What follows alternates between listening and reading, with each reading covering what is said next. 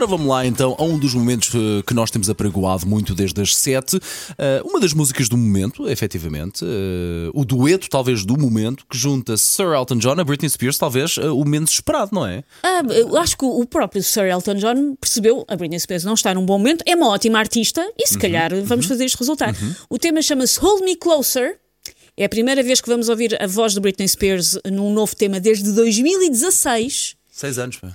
E Hold Me Clo- Closer, se calhar quando ouvir a música vai reconhecer alguns bocados e é normal, porque combina três êxitos de Elton John, Tiny Dancer, The One e Don't Go Breaking My Heart. A verdade é que muito tem-se falado, e escrito e visto de, de Britney Spears. eh, eventualmente, a nível pessoal, poderá não estar no seu melhor, mas eh, em entrevista ao The Guardian, o cantor não poupou elogios a Britney Spears, que garante que continua com os seus dotes vocais intactos, e convenhamos, não é? Eh, para um cantor, no limite.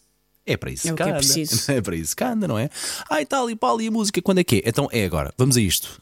Agora, nas manhãs da 80.